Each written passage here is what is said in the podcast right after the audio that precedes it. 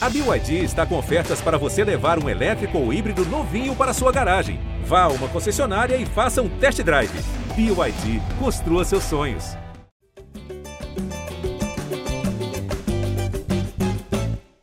Alô, você ligado no GE Flamengo, podcast dedicado a todo o torcedor rubro-negro, edição 234, chegando com vitória do time de Paulo Souza, 1 a 0 sobre o Goiás no Maracanã, trazendo mais uma dose de paz para o clube, que apesar do triunfo sobre a Católica no meio de semana, viveu dias conturbados, a questão do Paulo Souza com o Diego Alves, que também teve mais um capítulo, um pouquinho de panos quentes com um pronunciamento ali do Marcos Braz ao lado do Bruno Spindel, junto com o treinador português. Enfim, o Flamengo tenta respirar um pouquinho mais depois dessa vitória no Campeonato Brasileiro. Só tinha conseguido uma vitória até agora, consegue a segunda e vai aos poucos tentando progredir na tabela. Eu sou o Jorge Natan e hoje tem ao meu lado o setorista Caia Mota e Arthur Mullenberg, a voz da torcida. Vou começar hoje com o Caê. Na semana passada, na última edição, já dei né, a honra do Arthur Mullenberg abrir. Hoje vai, hoje vai ter que ser depois do Caê, Arthur. é a vida, ele não deixa nada na mesa, esse cara. Tá tudo certo. Vamos ver se o Caê vai deixar alguma coisa para você comentar. Caê Mota, nesse momento, é, a gente pode até elogiar certos é, aspectos do desempenho do Flamengo, mas nesse momento o urgente era ganhar, até porque no Brasileirão o Flamengo já vinha quase na zona de rebaixamento, chegou a rodada na 16ª colocação. Então, mais importante de qualquer coisa foi aquele 1 a 0 com gol de Pedro no Maracanã. Seja bem-vindo, Caimota. Fala, Natan. Fala, Arthur. Aqui direto do supermercado, você pode ouvir ao fundo aquela, aquelas promoções de supermercado. Na promoção, na torcida do Flamengo está na promoção criticar, né? Criticar está muito barato, as pessoas estão comprando a crítica com muita facilidade na promoção aí. É, vença o jogo e ganhe três críticas, mas a gente vai aqui tentar trazer uma visão um pouco mais equilibrado, um pouco mais racional nesse momento do Flamengo. Acho que, como você bem falou, é, era uma partida de um importante, acima de tudo, era vencer. É, tem hora que você tem que ser competitivo, tem hora que você tem que fazer é, o serviço e colocar três pontos na tabela. Então a gente vai fazer algumas análises aqui, análises ponderadas e divididas sobre isso, sobre a importância de ser competitivo e vencer, sobre o quanto que a vitória é, poderia ser um pouco mais tranquila até que ponto também essa, essa questão da expectativa e realidade está desajustada, porque também não dá para toda vitória ser vaiada, toda vitória ser criticada, mas também acho que eu entendo um pouco essa postura do torcedor, que é vislumbrando um longo prazo, que aí sim eu já acho que é mais preocupante. Nós falamos aqui algumas vezes nos últimos episódios, nos últimos muitos episódios, que o principal desse Flamengo que falta é a consistência é um Flamengo que venceu, sim, fez três pontos, mas ainda não dá indícios de que vai ter uma sequência, uma série que vai emendar uma série tão positiva para brigar definitivamente lá em cima na tabela. A gente está fazendo aqui um exercício de futurologia, mas é tendo como base o que o time apresenta. Então, acho que tem várias vertentes que a gente pode analisar aqui, sem tirar a importância da vitória por si só. É, sou contra aquele discurso que, ah, mas venceu o Católica porque a Católica é fraca. Ah, mas venceu o Goiás só de 1 a 0. Pô, também se não ganha do Goiás, acho que esse também é um discurso de uma arrogância que não vem ao caso. Acho que é, é, nesse nível de competitividade, uma Série A de Brasileirão, uma Libertadores, há de ser um pouco mais humilde e um pouco mais inteligente de entender as disputas. Só que eu acho que é, esse Flamengo que, no curto prazo, tem dado essa resposta nas últimas duas partidas, é, não me inspira muita perspectiva do médio e longo prazo. Aí sim, acho que há uma preocupação. Então, assim, é equilibrar um pouco essas cobranças, mas também sem deixar de apontar aonde que as coisas estão equivocadas. É, é difícil, é confuso, estou meio patropia aqui, mas eu acho que é, é, é, importante a gente, a gente passear por esses, por esses pontos, por essas pautas, porque não há, não há só um caminho a seguir quando você vai analisar é, esse Flamengo atual. Né? Acho que a gente precisa ponderar algumas coisas, porque o que a gente mais tem visto por aí são verdades absolutas. E esse Flamengo de Paulo Souza desmistifica essas verdades absolutas toda terça e sábado, né? Agora na semana terça e domingo. Então está cada vez mais difícil de ter uma linha de raciocínio é, é, consistente desse Flamengo. A gente vai falando dentro do possível. Muito patropia, eu deixei para você aí. A mesa Achei não. Não achei, não, brother. Achei que você foi bem, bem específico até. E sou obrigado a concordar com você quanto a essa prevalecência do, da verdade absoluta. As pessoas estão muito decididas a dizer o que está acontecendo.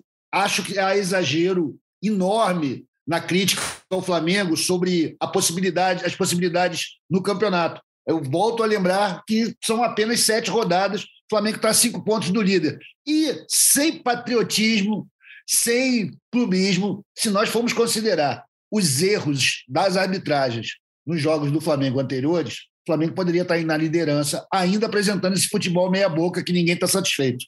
Então, é tudo muito relativo. Eu vejo o Flamengo como um dos grandes favoritos ainda ao título e não vejo os outros concorrentes a esse, a esse brasileiro 2022 tão distantes assim, nem na tabela, nem do futebol que estão apresentando. Claro, o Flamengo, muita gente fala que é uma arrogância do torcedor, quando na verdade é uma humildade. Porque a gente sabe que se não vencer, sendo Palmeiras ou Atlético, qualquer outro clube que o Flamengo vencer, alguém vai poder dizer, com alguma dose de razão, que era obrigação do Flamengo vencer. Porque o Flamengo tem mais grana, tem mais estrutura, o elenco melhor. Ainda assim, a gente está lá em 14. É o cachorro do Natan aí reclamando comigo. Mas é verdade, cara. A gente ainda tem chance demais no brasileiro. Aí na Libertadores. O Paulo Souza, a gente sabe que a posição dele é instável, mas enquanto ele for ganhando, jogando mal, ele vai continuar. Eu acho que é isso que vai acontecer. Rapaz, meu cachorro hoje está atacado. Não sei se ele não gostou do que o Arthur Mullenberg comentou, mas eu, eu concordo assim, com vocês. Eu só acho o seguinte: o Flamengo está na briga, pelo que o, Arthur falou, né? São sete rodadas só. E também porque o Brasileirão acho que vai ser um, talvez um Brasileirão que seja nivelado um pouco mais por baixo. Ano passado, o Galo foi campeão com 84 pontos. Acho difícil a gente ver um campeão nessa temporada que bata ali perto dos 90, acima dos 80. É, também está discordando comigo aqui o, o, meu cachorro, mas na, a questão é que o Flamengo. Qual que é o nome desse cachorro? Fiquei curioso agora. Rapaz, o cachorro, na verdade, é da minha mãe, né? Minha mãe é professora de matemática, o nome do cachorro é Gauss. Eita! Sabe aquele matemático, teorema de Gauss? Claro. de Gauss? Então, é o nome Achei dele. que fosse Bhaskara. Bhaskara. O próximo é Bhaskara.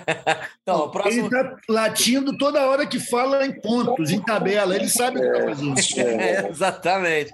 Então, o Flamengo, assim, obviamente está na briga, mas também, entrando em outra esfera que o Caê comentou, não vejo o time do Paulo Souza com regularidade a ponto de tentar disputar esse título, por exemplo, se o Galo disparar, ou se esse Corinthians aí, que é líder nesse momento, encaixar e continuar, mesmo que jogando mal, fazendo pontos. Porque o Corinthians não joga bem, é, ganha jogos de 1 a 0, como foi nos últimos anos, aí os últimos títulos do Corinthians, e está liderando. É o único que tem 14 pontos nesse momento.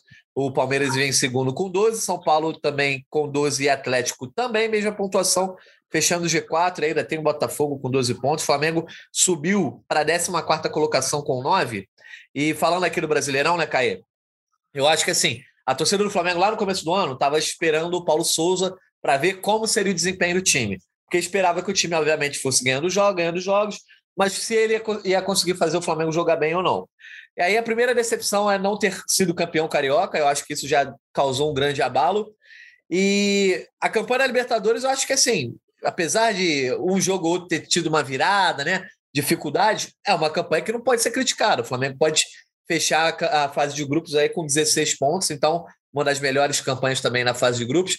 O grande calcanhar de Aquiles tem sido o Brasileirão, né? Como a gente comentou, o Flamengo conquistou a sua segunda vitória apenas agora, é, em sete jogos, um aproveitamento muito ruim.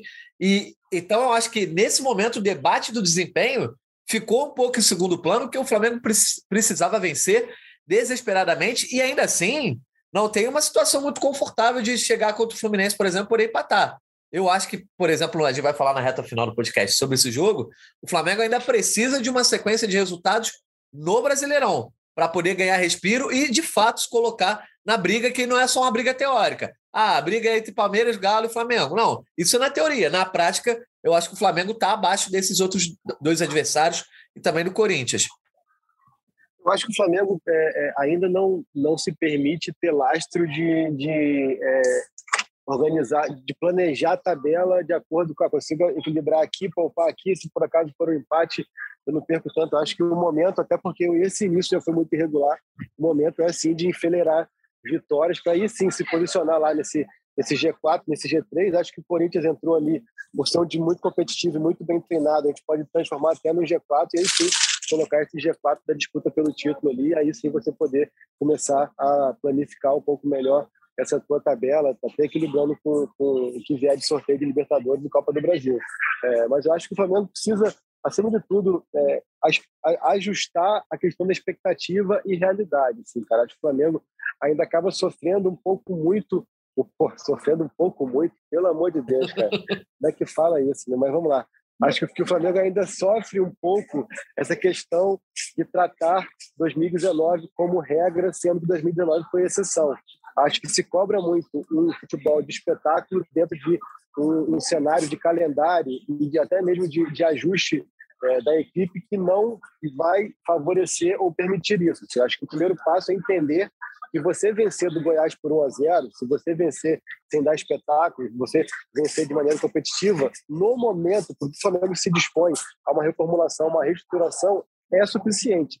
Só que aí que entra o outro ponto que eu digo que a verdade absoluta não existe. Eu acho que você vencer o Goiás por 1 a 0 não é problema, desde que você seja um time competitivo. E eu vejo esse Flamengo que venceu por 1 a 0 o Goiás, que empatou por 2 a 2 com o Ceará, ainda é um time que é muito frágil no ponto de vista de competitividade. Ele ainda permite muito que o adversário crie muitas oportunidades, né? que o adversário passeie muito em sua área, é, em seu campo é, ofensivo. Assim. Eu acho que esse é um grande risco. Assim. Não, não faz sentido o time competitivo pode até fazer um a zero, uma escalação propositiva com, com, apenas um volante, achei super interessante tudo aquilo. Não conseguiu matar o jogo no primeiro tempo, no sentido de fazer mais gols de fazer um placar mais elástico, mas poderia ser um time que no segundo tempo, mesmo baixando a voltagem, fosse mais inteligente, fosse mais é, ditasse mais o ritmo do jogo, sofresse menos do que sofreu. Ah, teve só aquela chance para Podi? Não é só aquela chance para Podi, porque aquela chance foi uma chance claríssima. Mas o Goiás passeou muito perto da área do Flamengo a partir dos 15, 20 do segundo tempo até o final. Não faz sentido o Flamengo jogando em casa contra o Goiás, com vantagem no placar, se não tem a força ali física, por conta do calendário e tudo mais, para você seguir naquela intensidade, buscando o segundo, o terceiro, que ao menos você tenha a bola, você use a sua qualidade técnica melhor para ser competitivo dessa maneira, para que o jogo transcorra da maneira que você quer e não que o adversário entre no jogo. Já foi assim contra o Ceará e voltou a ser assim contra o Goiás. Então, assim, repito, não é problema você fazer um campeonato mais burocrático, de vitórias mais apertadas tudo mais. Porque eu acho que o Flamengo ainda se permite sofrer muito. Aí que eu acho que falta consistência, falta competitividade para que você tenha uma caminhada um pouco menos. É, é, uma grande incógnita ainda esse Flamengo nessa caminhada, para mim. É uma, é uma, grande incógnita no sentido de, de que maneira que se vai buscar esse topo de tabela. É diferente quando você fala, pô, mas o Corinthians vai ganhando um azerinho aqui, um azerinho ali, empata no clássico tal, mas você consegue ver o nível de consistência de sofrer menos é, maior do que esse Flamengo, que ainda consegue oscilar tanto. Faz 3 a 0 na Católica, mas daqui a pouco faz 1 a 0 no Goiás e perde gol para caramba e faz um primeiro tempo ok contra o Ceará, o segundo tempo péssimo. Aí, enquanto o Goiás também começa ali com, porra, com cinco homens de frente, só faz 1 a 0 e aí depois, no segundo tempo, pô, cara, quando você tem Arrascaeta, você tem Everton Ribeiro, você tem Pedro, Gabriel, Bruno Henrique, depois ele trocou pelo Andrés, que é um cara que também tem um bom traquejo com a bola. Tal. Cara, não faz sentido o Goiás ter tanta ter tanta possibilidade de circular na área do Flamengo como foi aquele segundo tempo, cara. Se você está cansado, está desgastado, que é, é, compreensível pelo calendário, você tem que usar o que você tem de melhor a seu favor, que é o quê? A melhor capacidade técnica. Tem a bola, dita o ritmo do jogo, quebra o ritmo do jogo.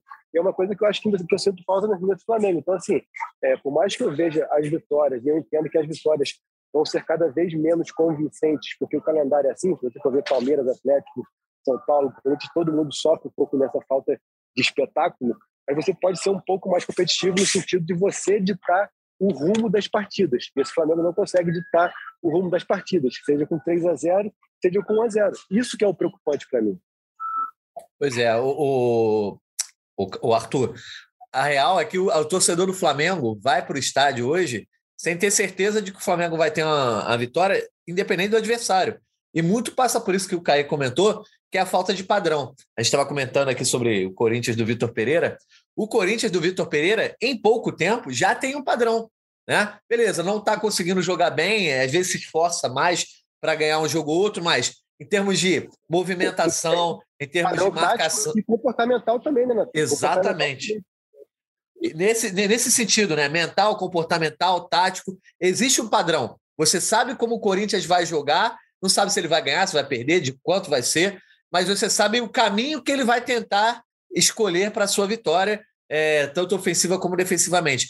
E o time do Flamengo hoje, eu acho que ainda não encontrou esse caminho único. Ele joga de um jeito é, quando está com um adversário X, joga de outro jeito na partida seguinte, e a gente nunca sabe exatamente qual vai ser esse padrão que o Flamengo vai atuar. Nunca tem essa consistência. Eu estou sentindo falta, apesar da vitória sobre o Goiás, o primeiro tempo eu ter gostado, me agradou.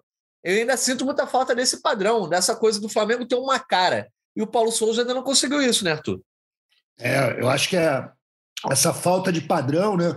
É, na verdade, uma falta de personalidade que decorre do que o Paulo Souza ainda não assumiu o cargo totalmente, né? Ele ainda é contestado até dentro do grupo, ele ainda não, não segue as, as orientações dele, ele talvez não esteja orientando bem, mas o que a gente vê é que falta padrão ao Flamengo. E, e, ter padrão não basta, né? Porque o Goiás tem padrão também, cara. Os times do Jair Ventura têm padrão. É um time retranqueiro, mas que conseguiu passear livre na nossa área em vários momentos. Porque o Flamengo é muito conservador no ataque e muito liberal na defesa. A gente está sempre correndo muito risco. E tem um fato que eu acho que é o mais preocupante de todos para mim, galera.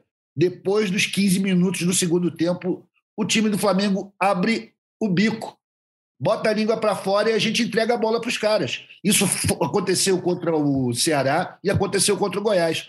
Por sorte, nós Toda hora está acontecendo isso. Aí que entra o, o, que eu falei aqui mais cedo. A, vou até usar uma palavra que é inventada da nossa. A desinteligência, cara. É uma desinteligência. A partir do momento que tu está cansado, se você der a bola para o adversário, você vai ter que correr mais. Exatamente, pô. E é isso que não faz sentido, cara. E as substituições que o Paulo Souza tem feito no segundo tempo são todas para entregar a bola, para reforçar atrás, tanto que a gente terminou o jogo com quatro cabeças de área em campo, meu irmão, quatro volantes. Apesar de ter começado corajosamente só com o Arão, que eu achei ótima a formação de saída do Flamengo, no final, a gente contra o Goiás, time retranqueiro clássico, a gente estava com quatro cabeças de área em campo. É loucura isso, né? E, ainda, e como se isso não bastasse, aí entra, entra a gente está falando da falta de padrão. Ah, beleza, vou, vou fazer aqui duas linhas, uma linha de cinco, uma linha de quatro, uma linha de quatro, uma de cinco, depende da ordem e tal, e vou me segurar aqui. Não, mesmo com esse excesso de volante, eu entendo no final, para evitar correr risco, mas é justamente por você ter tantos volantes em campo nessa, nessa parte final do jogo, você não pode, aos 45 do segundo tempo, ter um cara livre na, livre na cara do goleiro. Pô. Exatamente. Aí, aí, aí, que falta essa organização e estrutura. Peraí, se você está disposto a se fechar e fechar os espaços, você não pode dar um latifúndio de meio campo para poder correr e perdeu o gol na cara do Hugo, cara. Então, assim, aí que entra a incoerência também do comportamento que a gente falou. Né? Não tem inocente, né, Caê? Não tem inocente aí. Todo mundo tem muita responsabilidade. Paulo Souza, jogadores, e claro, diretoria, bababá, babá. Sem esquecer jamais que o Flamengo é um clube em crise. A crise não acabou porque fizeram aquele telequete lá no final do jogo, cara. Aquela, aquela coletiva toda arrumadinha. A gente continua em crise. A gente sabe que aquilo ali é tá de boi marino, né? Tudo combinadinho e vamos embora. É, Mas vai, seguimos vai em crise. A gente vai comentar um pouco sobre essa coletiva depois de a gente passar o pincel aqui sobre essa questão do jogo. É, como eu falei no começo, eu acho que nesse momento a torcida do Flamengo não podia se dar tanto ao luxo de ficar nesse debate tanto do desempenho, porque precisava vencer. Conseguiu vencer, então a gente, nesse momento, começa a falar um pouco mais é, sobre o que o time tem apresentado e que tem deixado o torcedor irritado, incomodado ou às vezes insatisfeito. É, na questão do padrão, a gente já estabeleceu. E, em termos de escalação, dá para dizer que o Paulo Souza assim, parou de inventar, né? O Arthur estava até comentando, gostou do time que o, o treinador português mandou a campo. É, ele mais uma vez coloca em campo Hugo Souza, bota o Mateuzinho na lateral direita, Rodrigo Caio, Pablo na dupla de zaga, o Ayrton na esquerda, aí bota só o Arão, isso aí que foi um pouco mais surpreendente, ele jogar apenas com volante, mas botou em campo o Ribeiro, Arrascaeta, Bruno Henrique e na frente o Gabigol e o Pedro, que a gente vai falar também sobre essa dupla. Mas, por exemplo, defensivamente, a questão da linha de três, ah, botar os alas, ele parece ter parado de inventar, inclusive parece ter parado de inventar em termos de nomes, né? Ah, vou botar o Ribeiro para atuar de ala esquerda e botar o fulano de tal para fazer isso ou aquilo. Nesse sentido, parece que o Paulo Souza está conseguindo achar um time. Mas isso ainda não tem se refletido na atuação. Né? Eu acho que alguns jogadores começaram a, se, a desempenhar melhor, mas até que ponto isso é da individualidade do atleta ou é uma orientação? Por exemplo, a movimentação do Gabigol nesse jogo eu achei fantástica. Jogou muito bem o, o Gabigol. É, inicia a jogada que, que sai o gol do Flamengo, que, do gol do Pedro, depois do cruzamento do Mateuzinho.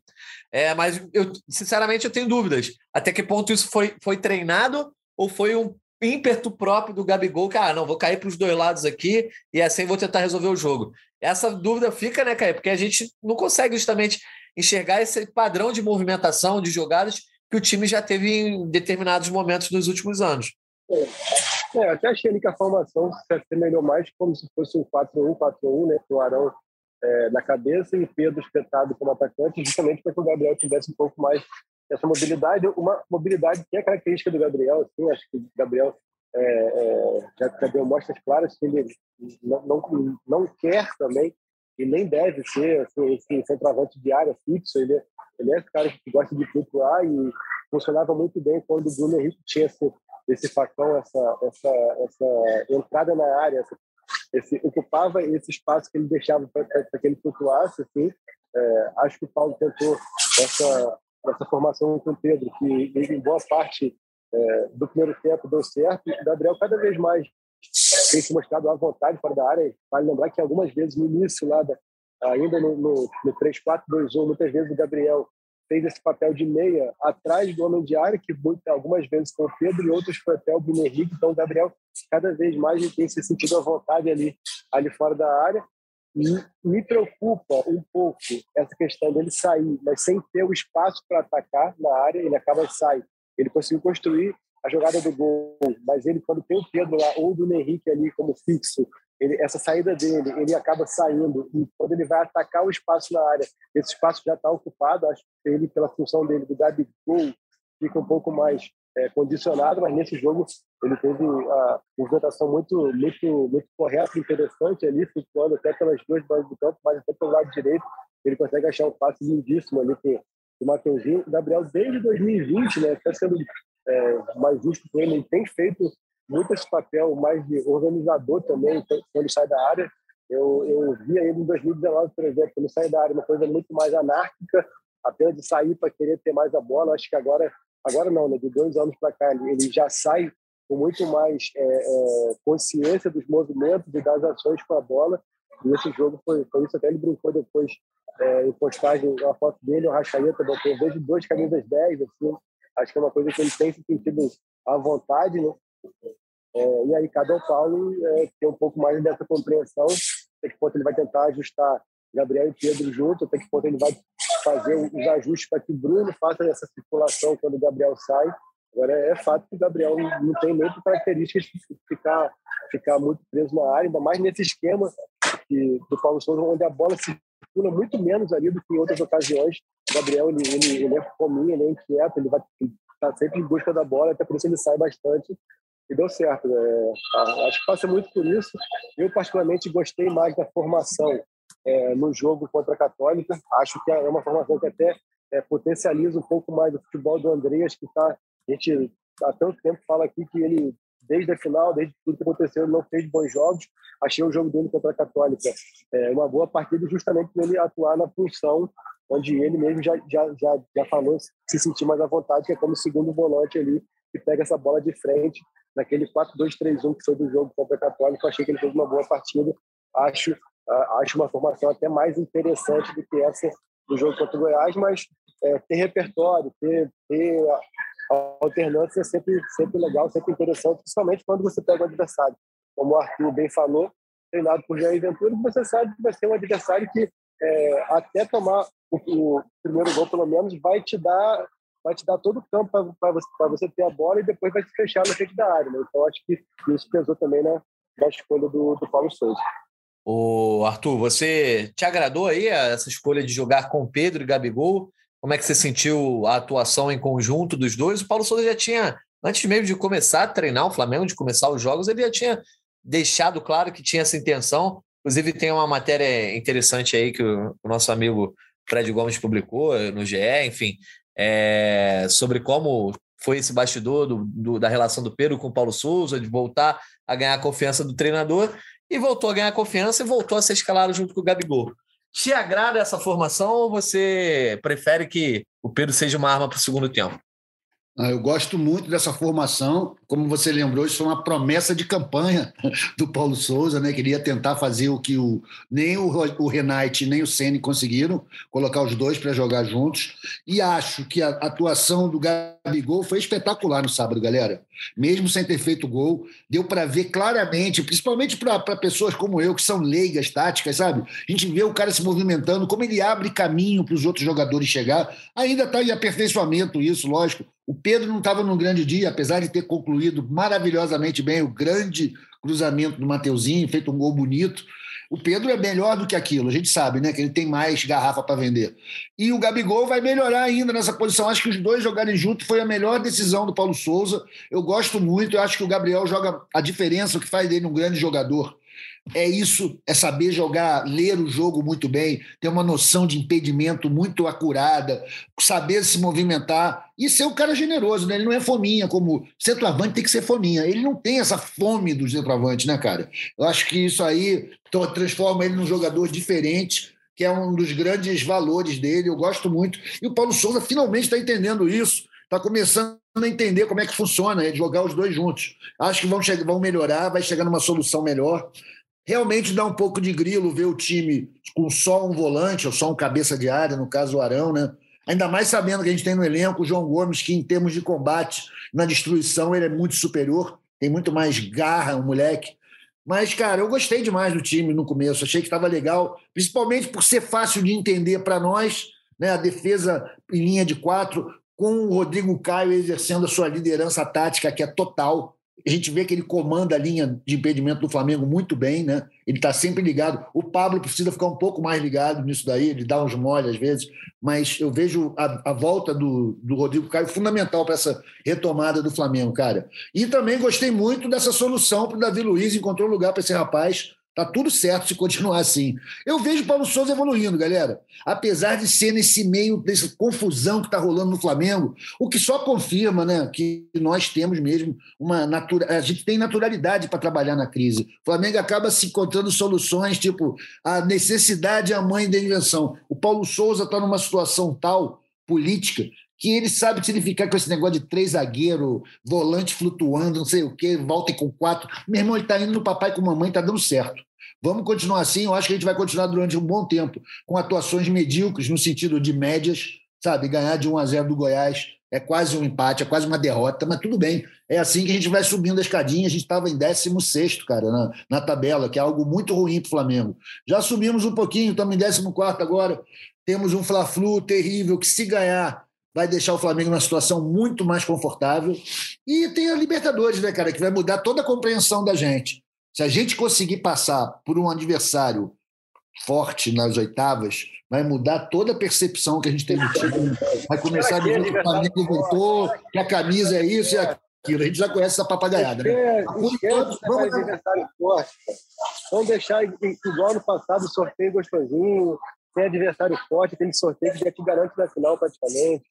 Deixa adversário forte lá para 29 de outubro, em Guayaquil. É, você tem razão, seria melhor, mas eu tive tenho um pouco de medo exatamente por ano passado, Caia, que a gente só pegou carne assada e na hora de pegar um pouquinho melhorzinho, a gente, porra, Pitico estragou com tudo. Então esse é o momento. É, mas, mas ele, pô, jogou melhor, teve 500 mil chances de gol, gol, acho que, enfim. Mas, cara, agora, é, Natan, até desculpa, só para é, manter o gancho da escalação, também quero dar a tua opinião também. A questão toda é que assim, a gente, a gente é, se atém muito à avaliação da escalação com a bola, né? É, uma questão que o próprio Paulo Souza voltou a frisar bastante na coletiva e voltou a citar até o nome do Pedro, né? ele, ele, ele, ele repetitivamente já falou que o Pedro não tem a capacidade competitiva é, sem a bola, né? que ele não consegue ser tão intenso na marcação, pressão, e ocupar o espaço sem a bola, assim, é, são pontos também a serem levados em conta, porque a gente, é, naturalmente, até para o nosso conhecimento aqui, nós três é um conhecimento muito empírico, né? a gente não tem conhecimento tático é, do estudo, da percepção do olho, tem que parar para ver, depois rever jogos para entender esses pontos assim, mas a questão é que é, a questão do sem a bola ainda incomoda muito o Paulo Souza, e ele mais uma vez frisou da questão da dificuldade que o Pedro tem, acho que até mesmo de, de, de, de, parte mesmo física, mesmo questão de, de ter fôlego suficiente para cumprir todas as funções é, sem a bola defensiva, de fechamento de espaço e tudo mais. para que o time seja equilibrado. Então, até por isso, eu acho mais importante que o Flamengo, quando começa o jogo com essa formação, quando consegue ter o volume que, que apresentou até no, no, início do jogo, é preciso você fazer um pouco mais do que 1 a 0 né? Um 2 que seja, tal, que te dê um pouco mais de tranquilidade, que você não fique tão, tão é, é, seja tão exigido defensivamente como você acaba sendo quando você fica refém daquele 1 a 0 Pois é, nesse momento, Caio Mota está perto do caixa? Já está no caixa, Caio? Estou no caixa aqui, quero dar os parabéns à minha esposa aqui, tá, tá pagando a conta. vamos legal. ver quantos milhares de reais ela vai ter que deixar aí, né, para fazer uma compra. Hoje em dia tá difícil. Não, deixamos aqui já. Agora a conta, a compra agora foi compra do mês aqui. Olha, rapaz, tá, tá complicado. Difícil fazer uma compra do mês aí sem, sem deixar alguma fortuna no mercado. Mas, o Arthur, falando em, em termos de substituições, é, o Paulo Souza mandou a campo no segundo tempo o Andrés Pereira no lugar do Ribeiro, o João Gomes no lugar do Gabigol, Lázaro no Bruno Henrique e o Thiago Maia acabou entrando só para apagar a luz do Maracanã. Me chamou a atenção o seguinte: você considera que assim, o 12 homem do Flamengo hoje, é, em termos se você precisa mudar o jogo ofensivamente, seria o Lázaro, e defensivamente, esse cara tá mais para o Andrés. E o João Gomes está perdendo espaço? Você acha que é justo ele ter perdido um pouquinho de espaço? jogando. Tudo bem, era um jogo específico, jogando com volante só, mas ele não está, é, para o Paulo Souza, não está tão incontestável como eu acho que a torcida estava considerando o João Gomes um mês atrás, né? Boa, excelente pergunta, Natal, porque você vai dar chance para mim aqui dar asas à imaginação e soltar as paranoias que andam rondando na minha cabeça. Sobre as quatro substituições, a única que eu teria feito seria a do, a do Lázaro, tá? Mesmo o Ribeiro meio meia boca, eu deixaria ele em campo tá? não botaria o, o, como ele fez, mas tudo bem. E eu acho que o, o, João, o Jorge Gomes não está perdendo espaço, cara. João Gomes, na verdade, acho que o Paulo Souza está se precavendo para a abertura da janela. Eu vejo o João Gomes como potencial vendido. Eu acho que ele vai, vai vender esse moleque. Principalmente se florescer essa ideia aí de trazer o Vidal. Entendeu? Eu vejo como quase certo que o, Jorge, que o Gomes vai ser vendido ele está na idade certinha, no ponto. O João, não o Fred, né? Só para deixar claro. Não, Fred não, não. O João, o João. Eu acho que isso vai acontecer, galera. Infelizmente, Flamengo é também é business também. Essa diretoria tem um drive para esse lado do negócio e de não perder as oportunidades. Pô, a gente vendeu o Gerson, cara. Imagina se não vai vender o João, o João Gomes. Então, eu acho que tô, ele está se preparando já, o Paulo Gomes, o, o Paulo Souza, já está começando a se preparar, buscar alternativas eu, não, eu acho, concordo com você também, que lá na frente, lá na frente o, o décimo segundo seria né, o, o, o Lázaro, e para trás eu lamento que seja o, o Pitico. Também não sei se o Pitico vai ficar, né, cara? A gente está acabando o contrato dele aí, a gente não sabe se o nego vai comprar ou não. Tudo muda muito rápido nesses cenários. É dinheiro entrando. Eu vejo como muito preocupante a situação do João Gomes, cara, porque o moleque está voando, está na idade certa para dar um, um, lucro maravilhoso e ainda poder pegar talvez uma ou duas vendas à frente na carreira, né? vendas importantes e trazer mais lucro para o Flamengo, como vai acontecer agora com essa conquista da vaga da, da Champions pelo Olympique, o Flamengo ganhou mais 25 pau. Os caras sabem fazer os contratinhos. Você pode reclamar do Spindle, de várias coisas, mas na hora de fazer os contratos, os caras fazem os contratos malandro. Está dando tudo certo nesse sentido. Então, isso aí fortalece essa política do Flamengo de fazer bons negócios. E a gente está em transição, cara. A gente está em transição. Esse time aí vai ter que. Os jovens, quando pipocam assim muito forte, eles acabam virando uma opção de venda muito boa né, para a Europa. Enfim. Mas é isso. Eu não, não gosto de Pitico, estou de saco cheio já dele. Acho que ele está, mesmo melhorando, como ele estava horrível, ele está agora só ruim, ele ainda é fraco para jogar ali naquele meio-campo. O Arão me preocupa um pouco, porque eu acho que ele vai perdendo a cada dia que passa pela idade mesmo, um pouco do ímpeto, e a gente não tem ninguém para morder. Ele nunca foi um grande mordedor ali atrás, né? um ladrão de bola e tudo. Ele é um cara que se coloca, sabe sair com a bola. A gente vai precisar disso. Talvez isso crie um espaço para o Thiago. O Thiago Mota pode ser que ganhe finalmente espaço, que ele, ele é bom nisso. O Thiago Mota é bom nisso daí, de, de quebrar. Thiago Maia, bota é o nosso cair, né? Não, é, é o meu cair.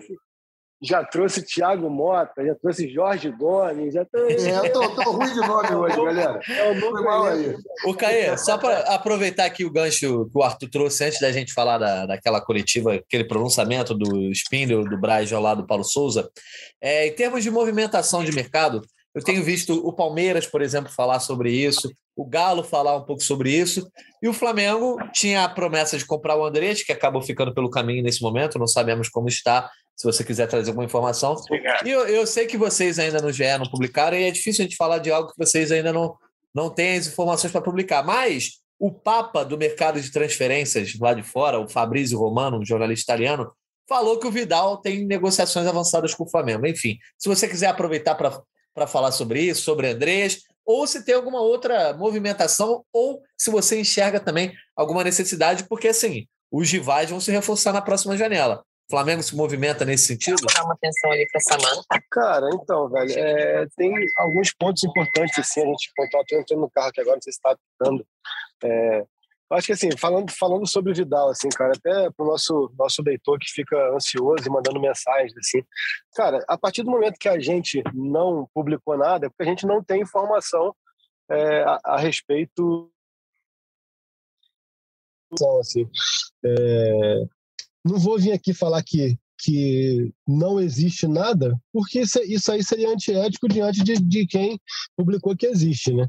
Agora, a partir do momento que a gente não publica nada, é que na nossa apuração, hoje ainda não existe nada pelo que nós estamos apurando. A gente não vai ter a pretensão de, de, achar, de achar que a gente vai saber de tudo sempre e de que só a gente sabe o que é certo e o que é errado. Agora, a gente não tem nenhuma informação de qualquer tipo de conversa é, em curso pelo Vidal, entendeu? Esse, acho que esse é, é um ponto principal e de deixar isso aí, é, que nós não temos informação de nada que esteja em curso envolvendo o nome do, do chileno. Sobre o João, como, como o Arthur falou, até acho que o João vai ser um nome que vai é, é, gerar algumas especulações algumas sondagens e contatos do mercado, só que é, até como, como conhecimento de mercado, é, que a gente trabalha muito tempo nisso, e também de, de conversando com intermediários, com profissionais que acostumado a, a, fazer esse tipo de negociação, eu acho que há um, gap muito grande entre expectativa e realidade, assim, cara. É, eu acho muito improvável que chegue algo na, acima dos 12, 15 milhões pelo João. E acho também muito improvável que o Flamengo entenda que esse é um valor aceitável. Assim. Então, acho que é, o que o mercado pode vir se apresentar para o João e o que o Flamengo acha que o João vale, tem um gap muito grande, assim. Pelo menos é a percepção que eu tenho hoje. Então, tem que ver até que ponto o Flamengo vai, vai flexibilizar isso ou não, né? Então, acho que são, são alguns pontos sobre o fato do João também não estar jogando. Eu acho que a gente muitas vezes é, se atém ali uh, ao que a gente vê é, de movimentações do João é, a, marcando muito, mordendo muito, que eu acho que é, é até o verbo que eu, que o Arthur mais utilizou, ah, mas ele morde muito, mas ele morde muito, acho que acho que o João, até pela idade também, assim, ele ainda peca muito pelo excesso do ímpeto, acho que ele faz muitos movimentos ainda equivocados sem e com a bola, com a bola em alguns jogos, ele conduz muito a bola ainda, ele carrega muito a bola, e são, são percepções que, de repente, o torcedor é, não tem, mas, mas o técnico naturalmente tem, tenta ajustar, tenta melhorar. A gente acha que a, a, atuação dele contra o São Paulo é a atuação padrão ali, a, a, a exemplar dele, onde ele soltou muito a bola com, com maior velocidade, onde ele é, conseguiu ajustar bastante a marcação alta, a marcação pressão no campo de ataque, onde ele não correu tão errado para dar bote, ele deu os botes certeza. acho que aquela atuação ali deve ficar bem, bem viva na memória do João, como um exemplo a ser seguido, porque em muitos outros jogos a gente vê o João, às vezes, é, é, dando botes desnecessários, conduzindo muito a bola. É uma coisa que isso para o mercado europeu, ele precisa evoluir bastante. O João, muitas vezes, ele carrega muito a bola, sendo que ele joga numa função onde é, soltar com um pouco mais de dinâmica. Repito, como ele fez no jogo contra o São Paulo, é, é mais importante. E tudo isso faz parte do processo de formação natural um jogador que tem seus 21, 22 anos ainda. Né? É, rodei, rodei, rodei para falar que é, essa posição de volante já era um objetivo do Paulo Souza desde a chegada dele. Foi, uma, foi um dos, dos primeiros pedidos dele quando chegou ao Flamengo. Não chegou ninguém na janela de verão aqui do Brasil. Então, é, é, sem dúvida, vai ser uma busca que o Flamengo vai ter no mercado e principalmente se, por acaso mesmo o Andreas não ficar, aí seriam seria mais um a, a, ter que se buscar no mercado, já que o Flamengo entende, o Paulo Souza entende que para o formato de jogo dele ainda falta aquele volante, é, o box to box que eu cito como exemplo desde lá de janeiro, que é a referência ali, tipo era o Ramires nos tempos áureos dele de Chelsea, que era um volante com muita capacidade de chegar, mas que também com muita capacidade de defender. Assim, eu acho que não tem isso no Flamengo. Nenhum deles consegue ter esse equilíbrio. Era o Gerson, né, o Caê? Era o Gerson. Era o Gerson nenhum deles consegue ter esse equilíbrio tão grande de ações ofensivas e defensivas. e é esse nome que o Flamengo busca no mercado. O Flamengo vai, vai atrás de, de atletas, sem dúvidas. É, lateral direita também é, não deixa de ser sempre é, um problema ali, até porque o Mateuzinho tem um mercado muito aquecido, muito aquecido. Então são nomes que a gente vai, vai ficar de olho, vai, vai tentar perceber agora aí. Mas, mas essa é a realidade e também o André, acho que o, que o Arthur falou bem, falta um mês e uma semana o fim do contrato. A gente sabe que o Flamengo segue em silêncio, por mais que a gente tenha informações de que é, há correntes ali dentro que são contrárias à, à conclusão da, da compra, ainda não houve nenhum tipo de movimento do Flamengo, nem para o atleta, nem para o Manchester United. Eu acho que isso pesa até é, contra uma permanência, mas não houve qualquer tipo de movimento ou de posicionamento é, que pudesse é, indicar algo nesse sentido. Então, é isso. Acho que o Flamengo é, tem tanto problema para resolver no momento que está deixando em segundo plano, acho, essa questão do mercado. Esperar que, que o mercado se abra, que surjam oportunidades, é, mas até agora a gente não tem nenhum conhecimento de nenhuma negociação esteja em curso ou esteja avançando, nem mesmo com o Vidal. Nós não temos conhecimento, não quer dizer que talvez pode estar tá rolando e a gente não está sendo é, informado, não está conseguindo apurar com sucesso.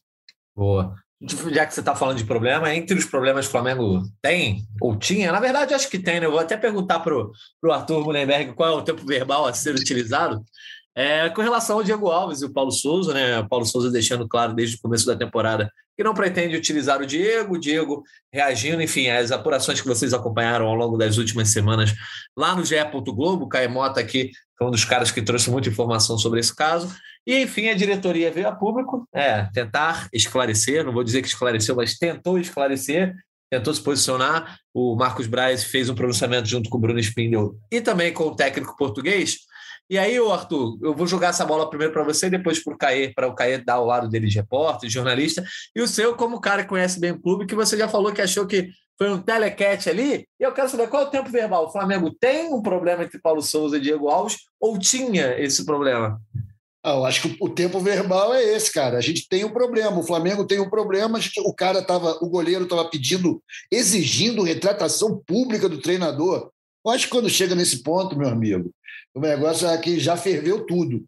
E vocês podem lembrar também que o Paulo Souza, durante aquela coletiva ensaiada, show business total, ele chamou os, os dirigentes de gordo, os caras que são os chefes dele. Né? Então você vê que estava tudo muito tranquilo demais. Ele falou o seguinte: que foi o primo dele, o Joselito, que errou. Ele não, botou, não assumiu nada. Falou que foi preparador físico com não sei quem, com fisioterapeuta, e acabou a conversa muito mal resolvida, apesar do Espírito ter decretado que hoje terminamos com a crise, mas não é assim, né, amigo? A gente sabe que o negócio vai continuar. Torcer para o Hugo não se machucar. Porque se o Hugo se machucar, a gente ou vai de Matheus Cunha, ou vão ter que dar um jeito para o Diego Alves voltar para o gol. E o Diego Alves, cara, tá óbvio que não está nos planos do Paulo Souza, né? A gente houve até uma, uma ameaça de que aquela coletiva tivesse ainda a presença do Diego Alves, do Diego Ribas e sei lá de mais quem. Ou seja, o negócio não está levado a sério. O que está levado a sério aí é a vontade do Flamengo matar esse assunto e prestigiar o Paulo Souza oficialmente. Acho que isso, inclusive, deve ter motivado lá os organizadores, os caras da, da comunicação do Flamengo, a só deixarem os grandes veículos fazerem perguntas ao Paulo Souza. Não teve nenhuma influência dessa vez. Que, por um lado, pode parecer que ajuda o clube, mas tira um pouco da credibilidade né, nessa mensagem. Então, acho que eles estavam bastante preocupados em fazer com que essa coletiva fosse efetiva, fosse uma operação de controlar uma crise, usando as ferramentas que estavam à mão, e a coletiva era uma delas. Mas acho que nas internas, cara, está longe de resolver esse problema do goleiro E a gente tem dois goleiros, sendo que um está machucado e o outro está jogando direto e o outro é molequinho, né? que é o Matheus Cunha, grande talento. Não sei o que pode acontecer ainda, mas é uma pena que o Diego Alves tenha renovado o contrato dele lá em outubro, né, cara? Que antes de, de saber o que ia acontecer aqui, esses caras terem ficado mais um ano, tinham que liberar esse cara. Não sei se tem mercado para ele no Brasil, mas certamente em outros mercados, Estados Unidos, né, é, Oriente Médio, Japão, ele certamente tem mercado para ele, ele ganha bem, ele é um bom goleiro. Enfim, eu acho que ele é uma energia estranhona no, no grupo, quando o cara está tão mal assim com, com o treinador. Só pode fazer força para o treinador ir embora. E ele também, né? O Paulo Souza também não está garantindo. Ele não pode se garantir por ninguém, porque ele mesmo não tem o emprego garantido, como o Marcos Braz foi obrigado a desviar na última pergunta que fizeram lá para ele, se independente do resultado ele ficava. Ele falou: ah, não, isso aí não sabe e tal. E realmente, como é que você vai garantir alguma coisa dessa? Não é costume no Brasil se cumprir os contratos do treinador até o último dia. Então, o mais natural é que o Paulo Souza fique instável até chegar numa final. O Caimota, dá então para o nosso ouvinte que não conseguiu acompanhar os highlights dessa coletiva, né? O que, que te chamou a atenção? E isso foi só o capítulo final de algo que vinha sendo costurado aí nos últimos dias, né? É, o Paulo Souza também ficou de se pronunciar, acabou deixando para a coletiva. É, dá aquele teu resumo aí para a galera que não acompanhou esse pronunciamento barra coletiva dos diretores ao lado do técnico.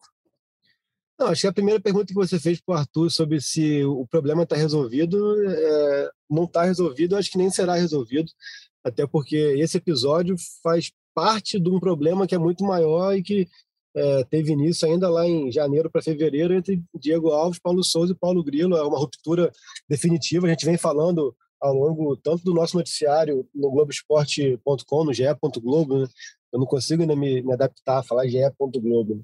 É, não, não dá, não dá. É, tanto no ge.globo quanto, no, quanto nos programas do Sport TV, no Seleção, eu lembro que das últimas é, duas para três vezes, antes mesmo dessa polêmica, eu já tinha deixado claro que o Diego Alves não jogaria mais é, sob o comando de Paulo Souza somente em uma situação extrema e nem numa situação extrema como tivemos há pouco ele jogou. Então, assim, acho que essa ruptura é definitiva. Então, é, esse problema não será resolvido. O que aconteceu ali foi somente, como o Arthur bem falou, uma grande encenação para que se colocasse panos quentes numa, numa confusão que, na grande verdade, que o próprio Paulo Souza criou. Né? Não tinha a menor necessidade do Paulo Souza é, falar tanto sobre o personagem como o Diego Alves naquela altura do campeonato, aquela altura após uma vitória de 3 a 0 na Libertadores. Isso aqui, não estou falando é, nem como se o Diego Alves esteja certo ou errado, mas só acho que não era é, não faria sentido o Paulo Souza falar tanto sobre um, um atleta que estava tão fora da pauta. Assim. Por mais que ele tivesse sido perguntado, ele poderia simplesmente falar que o Diego Alves é, não está em condição e pronto, acabou. Então, acho que ele acabou se estendendo muito e até por se estender tanto, ele acabou se complicando e depois como o Arthur bem pontuou, ele foi uma coletiva ali dizer que foi um mal entendido de todo mundo e não somente dele. Ah, meu, meu fisioterapeuta se equivocou com o, seu, com o meu médico, que se equivocou com o Bruno Espino, que se equivocou comigo, que eu me equivoquei com todo mundo. Então acabou que ficou muito assim é muito uma tentativa de dar explicação de um episódio que não, precisa, não precisava nem existir, cara. A verdade é essa, cara. Não precisava nem existir. O Diego Alves já está fora dos planos desde o início da temporada, estava na dele lá, assim. Enfim, até tenho que usar as palavras para não parecer que eu estou querendo dizer que o Diego Alves está certo. Não é esse o ponto, mas eu quero dizer que o Diego Alves é, não é pauta mais em coletivas de Flamengo há um bom tempo, assim, cara. Não precisava é, é, discorrer tanto sobre o Diego Alves e acabou que, pela própria narrativa abraçada pelo, pelo Paulo Souza, no final das contas, deu razão ao Diego Alves por dizer que ele não se colocou à disposição. Agora, assim, quem que falou que ele se colocou à disposição? Isso, isso não ficou claro até, até hoje, assim, quem que falou? Foi o físio?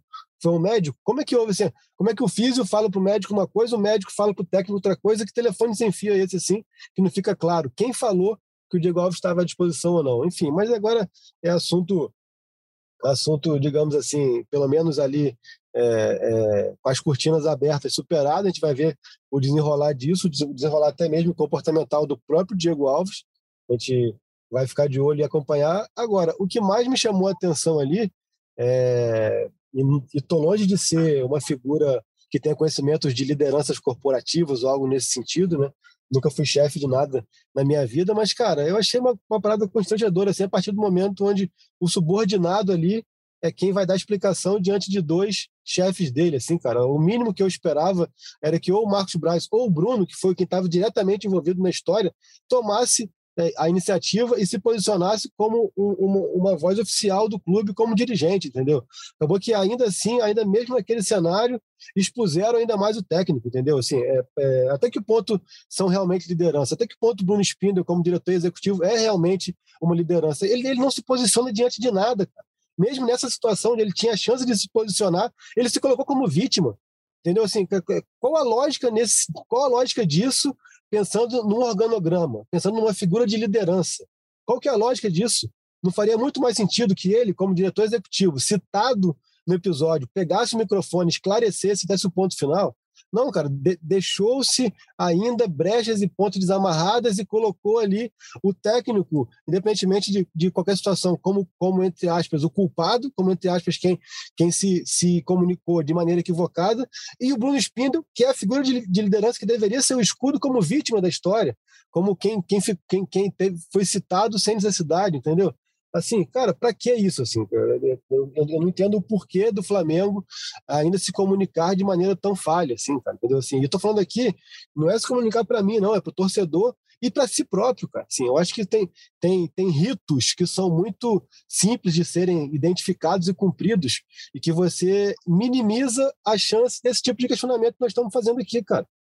Eu vou falar mais uma vez de Bruno Spindel, cara. É o diretor executivo do Flamengo. É o remunerado. Ele tem o maior salário entre todos os funcionários do Flamengo. E é um personagem que não se posiciona em nada, cara. É impressionante, cara. É mais um episódio de falha de comunicação que ele está envolvido. Como foi lá atrás com o próprio Diego Alves, quando foi para renovar o contrato e ele tinha dado ok e depois voltou atrás. Como foi com o Rafinha, que, que era para fechar ou não, ele deu ok e depois voltou atrás. Agora esse episódio, como foi lá em Doha, na premiação, que ele marcou para pagar a premiação na véspera da final, depois voltou atrás, depois ficou essa confusão toda. Eu repito, é o diretor executivo do Flamengo, é o maior salário do quadro de funcionários do Flamengo. E ele se posiciona de quê? Me, me, me recordem, por favor, um posicionamento firme de Bruno Spindel nesses quatro anos de Flamengo, cara. Então, assim, cara, é uma questão de organograma, de liderança. As lideranças ali, Bruno Spindel e Marcos Braz, estou aqui citando mais o Bruno, porque ele foi é, é, é nominalmente é, identificado como um dos, um, um, dos personagens centrais dessa polêmica, Marcos Braz e Bruno Espindo deviam blindar Paulo Souza e, por tabela, Diego Alves. E foi o contrário. Eles se blindaram e deixaram o técnico exposto. Assim, para mim, nada disso faz sentido, cara, como liderança, como organograma.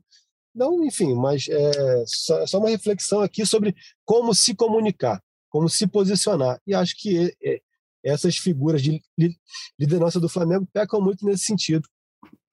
Certo. Quer passar régua nesse assunto ou a gente passa para o próximo, Arthur? Bom, acho que o, que o Caê tocou em pontos importantíssimos, cara. E que, assim, tipo, essa situação foi criada, é aquele, usando uma metáfora desgastada, né? Paulo Souza atravessou a rua fora do sinal, fora da faixa, com o sinal fechado, para pisar na casca de banana na outra calçada. E está dando essa merda até agora.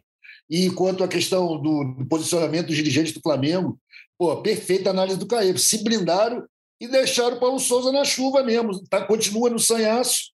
E esses caras pô, deviam ter se pronunciado muito antes, né, Caí? Isso aí devia ter sido feito quando no anúncio do projeto. Ó, trouxemos um treinador aqui, a gente vai reformar a cozinha aqui, compadre, vai ficar um tempo fechado. Vamos botar uma plaquinha aqui dizendo desculpa, é para ser o maior conforto, esse transtorno é passageiro. E não fizeram. Então, agora explicando tudo aos pedaços. E, enquanto isso, o Paulo Souza está no sanhaço, levando porrada de tudo que é lado, sem conquistar o grupo sem respeito total do grupo, né, que não é legal. Enfim, boa análise, acho que tem isso. Tem isso mesmo, né? É a questão política muito forte no Flamengo, cara, muito forte. Cara, e, vai lá, vai lá. E para ser, ser feito da maneira que foi feito, eles estavam ali para quê, cara? Para ser feito da maneira que foi feito, bastava o Paulo Souza na coletiva ele ia pegar, se posicionar e seguir a vida Exatamente. e a gente fase do jogo. É. Porque, assim, tutelando o cara, mas não tutelou, né? Tutelou, mas não protegeu. A, percep a percepção que ficou é de que eles dois estavam ali muito mais para se defenderem do que para defenderem o Flamengo ou o Paulo Souza. Pelo amor de Deus, né, cara? Então, assim, para ser daquela maneira, os dois calados, o Paulo Souza falando e, e, e exposto, bastava o Paulo Souza aí falava, pessoal, antes de começar a coletiva sobre o jogo, eu quero me posicionar. Meu posicionamento é tal, tal, tal, tal, tal. Espero que fique claro podem fazer algum, algum questionamento, mas em seguida vamos falar sobre o jogo? Vamos, beleza. Não, ele foi lá, falou da mesma maneira, antes de todo mundo, e os dois ali parados ao lado dele, sem, sem firmeza nenhuma e posicionamento nenhum, cara. Repito, não faz sentido como figura de liderança, cara. Eu tenho chefe, todo mundo aqui tem chefe. Imagina, é, é, o mínimo que você espera do seu chefe é que ele te proteja, te respalde, entendeu? Ou, ou, pelo menos te indique caminhos. Ali foi o contrário, cara. Os dois pareciam muito mais preocupados em, em serem defendidos, ou, ou assim, ó, essa é, já que o, o, Rafa deixou. O, essa pica não é minha, não. Essa pica é do Aspira, meu irmão. É isso aí. é isso mesmo. Pô, cara, repito, assim, cara, não é nada pessoal, mas, cara, é, não faz sentido. É só a gente pegar e analisar como, como se fosse um organograma dentro da profissão de qualquer um, cara. As duas figuras que estariam ali para servirem de escudo colocaram o subordinado deles de escudo deles. Não faz sentido, não boa. Agora, cadê? Olha só, se dois caras assim que teriam por, por papel dar serem o escudo de alguém, preferiram usar o escudo a seu favor, é porque deve ter também uma corrente lá dentro do Flamengo contra eles. Isso me pareceu claro. Se o cara só está se defendendo porque tem alguma ameaça, ele não se defende porque está tudo bem, né? Então a gente Mas aí tem uma, uma questão no outro patamar, lá, no outro estamento do Flamengo, lá entre a diretoria, também não está o negócio fluindo muito bem. Deve ter uma divergência de ideias muito grande. Mas, mas tem uma questão, Arthur, que, é, que aí é, é, é padrão. Eu quero que o nosso ouvinte se coloque é, cada um em seu organograma profissional, cara. Um bom gestor é o gestor que, que gere de cima para baixo. E se ele tiver que ficar exposto para defender quem está abaixo dele, ele vai ficar não é um gestor que gere de baixo para cima, preocupado em se defender para o chefe dele e deixar quem está abaixo é, exposto, cara. Não faz sentido isso, cara, entendeu? Então, assim, Concordo assim, é um totalmente com a tua é um cara crítica. Tá um cara que está muito mais preocupado em defender o próprio emprego do que fazer a função do emprego dele. Aí fica difícil, né, cara? É. Tá pensando mais. Quem tem medo, né, Caio? Quem tem, tem é. Tem, no Flamengo, na verdade, tem muita gente, muito profissional, que está pensando muitas vezes mais em si do que no bem coletivo, né? No, no time, no sucesso do time. Mas, enfim, caminhando para a nossa reta final aqui, que também a gente vai ter que liberar daqui a pouco a nossa sala de gravação. É, a gente tem chefe, né, pô? É, exatamente. Aqui, aqui tem comando de cima para baixo. O nosso editor Maurício Mota, alguém mandou nele, ele já está mandando a gente, a gente, como é peão, vai obedecer. Mas o Flamengo volta a campo já agora, nessa terça-feira, para enfrentar o Esporte em Cristal é, pela Copa Libertadores, enfim, fechar a campanha na fase de grupos aí. No grupo H, no qual o Flamengo tem 13 pontos, já está garantido como líder da chave, pode fechar com 16, tendo uma das melhores campanhas aí é, da fase de grupos da Libertadores. A gente sabe toda aquela coisa de que é, decide em casa quem tem a melhor campanha é, e acaba sendo importante muitas vezes. Uh, o Flamengo então joga esse jogo na terça-feira, mas eu quero saber o seguinte: esse jogo já dá para dar uma poupada ou não? O Flamengo tem que aproveitar para tentar fazer resultado, aproveitar que está no Maracanã contra o adversário que é sim o mais fraco do grupo, ou não? Cabeça já no Fluminense, porque, amigo, pode golear o Esporte Cristal por 6 a 0 Se não ganhar o Fluminense, eu acho que a corda volta a ficar um pouco no pescoço. Qual a opinião de vocês dois aí entrando na nossa reta final? Pô, jogo de terça-feira não vale nada absolutamente inútil. O Flamengo já sabe o que, que precisa fazer, é poupar quem puder, treinar quem dever treinar, quem precisa recondicionar, cara, evitar os problemas. E isso não quer dizer que o Flamengo não vai passar com facilidade, pode ser até uma goleada histórica, mas não importa. O lance é o Fla-Flu, concordo com você. Se não ganhar do Fla-Flu, o bicho vai pegar de novo, a água volta a bater na bunda, as gravatas se apertam. É isso aí, cara. Usar esse jogo como preparação para o jogo que é o Fla-Flu, importantíssimo moralmente e também por questões de brasileiro. Né? Se a gente vence, a gente vai ficar já ali no bolinho complicado ali do pessoal que está querendo ganhar. Isso vai mudar bastante a percepção que a gente está tendo sobre a equipe. E aí, você, Caê? Concordo com o Arthur, acho que o, o jogo de, de, de terça-feira, de amanhã, é muito mais para se administrar elenco, assim, é, poupar quem achar que está no desgaste, ou também quem, quem, quem precisar de ritmo, de rodagem, bota para jogar. É um adversário é, que já está eliminado de nível baixíssimo ali, onde né, não precisaria, né, em condições normais, de muito esforço, de muita é, de força máxima para poder fazer os três pontos, buscar essa liderança geral já virou praticamente vantagem no saldo de gols e teria que perder o jogo dele, porque se empatar só no, não seria suficiente. Então, assim, é, é, já está ali muito bem encaminhado entre as três ou quatro melhores campanhas. Depois isso vai, vai, depender muito de sorteio, mas isso praticamente já, já direciona umas oitavas e umas quartas de final em casa, só uma possível semifinal. Eu acho que de repente você sendo uma segunda melhor campanha aí você já garantiria, visto que a final é em Guayaquil, não tem mandante. Então acho que é, é, é hora de, de planejar o jogo da Libertadores muito mais com, de olho no Fla-Flu do que outra coisa, porque aí sim é um grande desafio esportivo, é um desafio para a tabela e também para a questão da autoestima, do moral é, do torcedor também, que vem de um bom tempo com dificuldade sobre, é, contra o Fluminense, até a questão mesmo da autoestima, acho que isso é importante, acho que é um jogo que vai além somente dos três pontos, acho que o Flamengo precisa dar essa resposta ao torcedor de vencer o Fluminense, depois de tudo que tem acontecido, ano passado, por exemplo, foram duas derrotas nos, nos dois turnos, esse ano a questão da, é, da perda do título carioca com derrota também na Taça Guanabara, então essa resposta se tornou fundamental, esse, essa injeção de moral que esse time precisa, acho que viria nesse Fla-Flu em caso de vitória. Então é hora de planejar é, esse jogo. A Rascaeta vai jogar o Fla-Flu, só viaja depois da partida para o Uruguai, onde se apresenta para a data FIFA é, na semana seguinte. Então é, dá para fazer ali um, um bem bolado, uma, uma escalação perto do que o Paulo Souza acha ideal para esse Fla-Flu de domingo e o Sporting Cristal é um adversário que está longe de, de colocar medo. Acho que o Maracanã ali, em condições normais, o Flamengo vence sem muita facilidade. Lembrando que foi o adversário é, seguinte à derrota no Carioca, com o time com o astral destroçado, autoestima lá embaixo, e ainda assim foi lá em, em Lima e venceu é, por 2 a 0 Então acho que já isso dá mostra do nível baixo que é esse adversário, mas no momento a prioridade tem que ser mesmo essa arrancadinha no brasileiro para poder chegar nesse bolo lá de cima. Pois é, então já vamos para os palpites para a gente fechar a nossa edição. Espero placares bailarinos, né? Já que o Flamengo vai pegar o Esporte Cristal, que é o adversário mais fraco.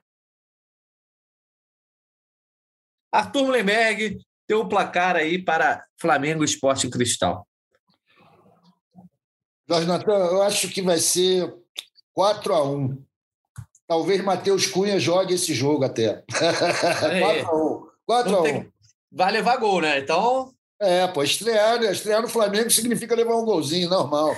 É bom batismo. O Flamengo que vem de dois jogos aí sem sofrer gols, isso aí é algo né, importante na temporada. Poucas vezes a gente viu esse Flamengo nessa temporada não sofrer Davi gols. Luiz vai voltar, Natan, pô. olha aí, olha aí, o Arthur adora dar uma alfinetada no Davi Luiz. E aí, Mota, teu placar aí para essa partida? Ah, vou num 3 a 0 clássico aí, repetir o placar do jogo contra a Católica. Ia botar 2 a 0 para não saber é, qual time que vai a campo, quem será poupado, mas vamos botar um 3 a 0 aí. É, eu que larguei tão bem nesse bolão, já estou ficando aí na, é, tá. perdendo as cabeças, então é hora de. Calma, de... rapaz. Eu, eu, vou dar a classificação aqui, ó. A classificação tem você junto a Giovana como líderes. Por quê? Então, mas, é, mas eu tinha uma sobrinha, né? Eu, eu tô ouvindo, ah, eu tô ouvindo uma guarana tá disparado, linda pô. aqui, ó. Tô ouvindo uma guarana linda e um pocotó, pocotó, era... não sei. Acho que tem cavalo paraguaio aí nesse bolão. Não, eu, eu era o Flamengo do Jorge Jesus, agora eu venço por 1x0 e sou, sou vaiado. Então, eu tô, tô nessa pegada aí. Mas seguimos firme aí e tal. É, mas bota 3x0 então aí para é, arriscar um pouquinho. Boa. 3 a 0 eu vou de 4 a 0 já que é para dar placar bailarino. Já estou esperando, inclusive, pelo palpite do Fred Gomes, que vai dar aqueles palpites dele de 6 a 4 né? Coisa do tipo. É, só para dar a classificação, o Caê alcançou a Giovana, né? A Giovana estava liderando isoladamente, o Caê voltou a dividir a liderança com a Giovana, porque tanto o Caê. Você botou 2 a 0 assim como eu, e o Fred Uber botou 3 a 0 Então a gente acertou que o Flamengo não levaria gols, acertou a vitória, fazendo três pontos. Arthur, Fred Gomes e Giovana botaram o Flamengo vencendo, mas levando gols, então ficaram só com dois. E nesse momento a classificação é Caê e Giovana com 18, é, Fred Uber com 17, eu e Arthur Mullenberg com 16 e Fred Gomes na lanterna com 11. Vamos, tá, tem muita bola para rolar ainda nesse bolão, muita água para correr também nesse rio. Vamos fechando então aqui nossos destaques finais. Arthur Mullenberg, amanhã o Mengão está em campo de novo, quarta-feira a gente está de volta. Quero o teu destaque final para essa edição do GE Flamengo. Cara, meu destaque final é para resiliência, a resistência, a invulnerabilidade do Flamengo, as crises diárias, variadas, que vêm de todos os lados, de dentro, de fora, do lado. O Flamengo realmente é um clube da, da luta, é o clube da guerra, seu torcedor é um herói, todos eles, mais uma vez puxando o saco da torcida. É só o que eu sei fazer nesse destaque final. Mas é isso. Flamengo, estamos aí, cara. Estou preparado para um ano de muita dificuldade, de luta, mas sempre acreditando que a gente vai conseguir evoluir, chegar no Flamengo melhor. E quem sabe no caminho ganhando coisas poucas, né? O brasileiro, a Libertadores, a Copa do Brasil e o Mundial Interclubes. Eu não peço mais que isso, não. Tá certo. Tá, tá, tá humilde, mas eu gosto mais de você. Sempre eu gosto mais, eu gosto mais dessa tua vibe otimista do que a tua vibe meio dark, né, Arthur, que você Eu não tenho muita experiência, desculpa, Natal, esse negócio de ser pessimista, eu tô começando. tá certo. Caio Mota, então teu destaque final também para a gente fechar essa edição. Destaque final é que é isso, é uma semana para o Flamengo é, empilhar mais duas vitórias. É, acima de tudo, acho que é importante que sejam vitórias sem tantos sustos, por mais que por acaso vierem a ser magras, mas é importante que o Flamengo seja um time mais consistente, mais competitivo, não dê tanta chance para os adversários e depois busque uh, vitórias mais contundentes e com espetáculo. Acho que o primeiro passo é ser um time que não dê tantas chances para os adversários. Vamos ver aí. É, é uma semana onde me chama mais atenção o Fla-Flu de domingo do que esse jogo pela Libertadores. Está liberto, mais preocupado com o sorteio. É, rapaz, negócio de sorteio já vem na sexta-feira. Inclusive, né, na, a gente pode ter uma edição na quarta-feira, quem sabe outra na sexta, né? A edição especial depois do sorteio. Vamos Maneiro. conversar aqui. É, isso aí é sempre bom, né? Sempre dá pano para manga, essa coisa de adversário na Libertadores. Já vamos discutir aquilo que vocês falaram, né, Arthur? Se é, se é melhor adversário bom, se é adversário fraco, enfim. A gente volta essa semana aí, pelo menos na quarta-feira estamos certo. Depois, na sexta-feira, a gente resolve e também avisa a galera aí que já vou agradecendo mais uma vez a todo mundo que nos acompanhou em mais uma edição do GE Flamengo, agradecendo ao Arthur, ao Caê e também ao Maurício Mota, que esteve aqui no comando da edição para mais um GE Flamengo. Quarta-feira estamos de volta, depois de Flamengo Esporte Cristal. Um abraço e até a próxima.